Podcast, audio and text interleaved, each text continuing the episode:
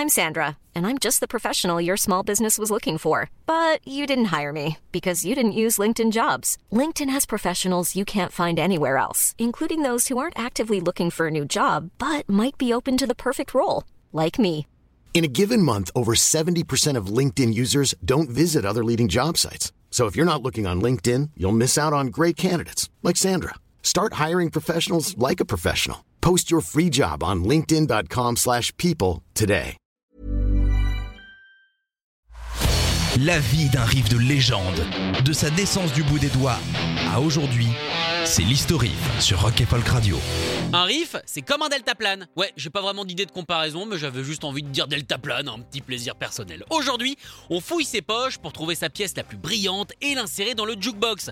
Et qu'est-ce qui sort des enceintes? I Love Rock and Roll de Joan Jett.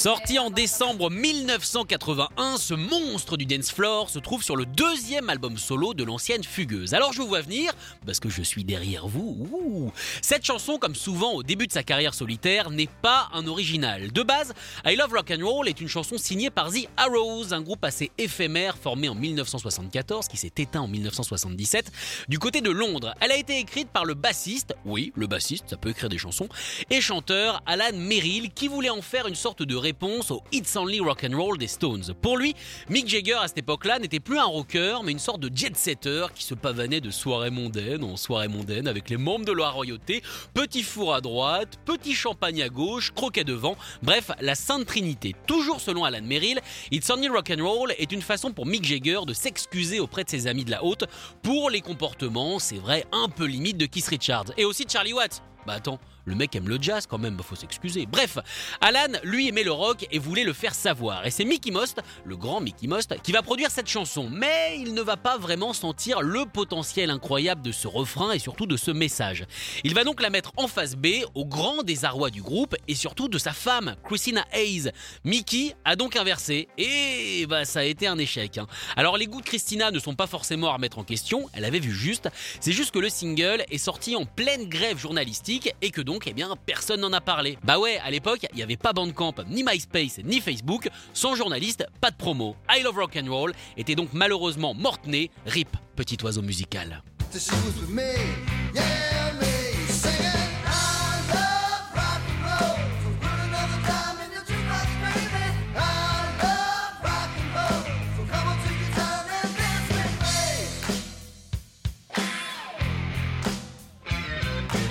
Heureusement pour tout le monde, cet oiseau est un phénix. Oui, euh, j'ai vu Harry Potter, euh, donc je m'y connais un petit peu en volatile qui ressuscite quoi. En 1976, Joan Jett est en tournée en Angleterre pour présenter le premier album des Runaways. Elle tombe folle amoureuse du morceau en le voyant à la télé. Elle se précipite chez le disquaire, achète le 45 tours et le fait écouter aux autres membres qui le détestent. Un peu vexée, elle range le vinyle en bougonnant. De toute façon, elles y connaissent rien, elles verraient pas un tube dans un métro. Rappelons que nous sommes à Londres, sinon cette vanne ne marche pas. Trois ans plus tard, les Runaways ne sont plus. Lita Ford va devenir une des meilleures guitaristes de heavy metal, Sandy West va aller fonder son propre groupe et Cherie Curry commence doucement sa carrière d'actrice. Joanne est donc seule et libre d'enregistrer ce qu'elle veut. Elle se souvient alors d'I Love Rock and Roll. Elle convoque les Sex Pistols au chômage que sont Paul Cook et Steve Jones pour enregistrer son premier 45 tours solo, You Don't Own Me, une reprise de Leslie Gore, et donc I Love Rock and Roll qui encore une fois eh bien, se retrouvera en face B.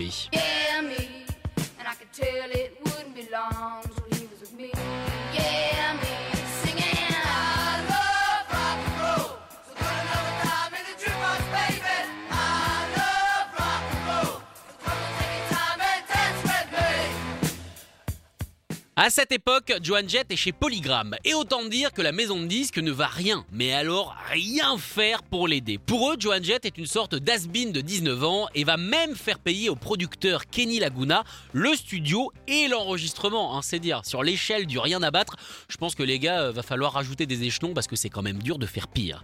Laguna, lui, croit dur comme fer, ou comme tôle, en Joan Jett, et va même monter un label, le fameux Black Arch Record, pour pouvoir sortir Bad Reputation, le premier album de Joan Jett. Pour le deuxième album, I Love Rock and Roll, Kenny Laguna et Jett vont se prendre 23 refus de maison de disques. Je suis désolé, on peut se prendre un refus, mais pas 23. On peut se prendre deux refus, mais pas 23. On peut prendre... Bon, ok, j'arrête. C'est finalement le petit label Broadwalk qui va sentir le coup et sortir le morceau qui passera quand même 8 semaines au sommet des charts. Alors je n'irai pas jusqu'à dire que c'est une des nombreuses preuves que les gens des grandes maisons de disques n'y connaissent rien justement en musique, mais bon, bon, heureusement je suis pas allé jusqu'à le dire, sinon ça va. Ah bah non, on aurait eu des problèmes, ça aurait été horrible.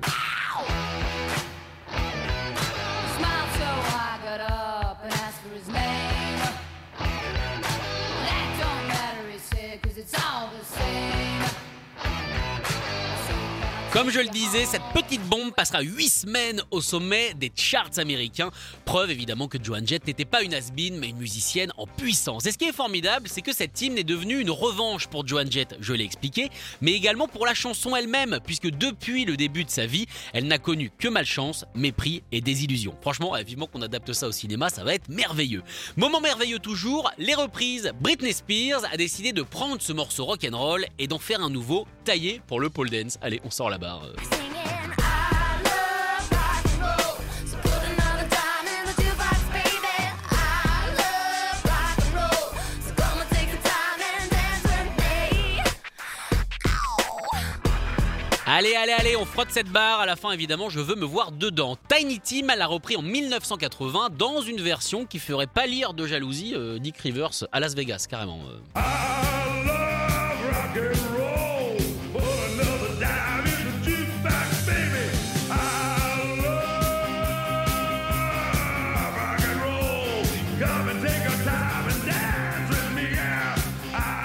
Pardon, est-ce qu'il en ferait pas un peu trop? Oui, c'est totalement possible. Je vous propose maintenant peut-être la reprise la plus classe.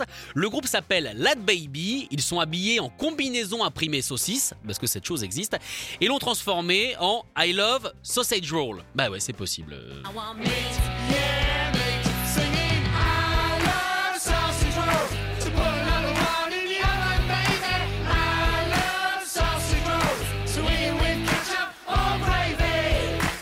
J'adore les saucisses roulées, mets-en s'il te plaît au micro-ondes avec de la sauce gravy. Ah non, mais si, euh, franchement, ça valait le coup de la créer juste pour ça. Merci, Lad Baby, d'avoir redonné ses lettres de noblesse à cette chanson. Et maintenant, j'ai faim. Petite saucisse? Allez, petite saucisse. Retrouvez l'historif en podcast sur rock'n'folk.com.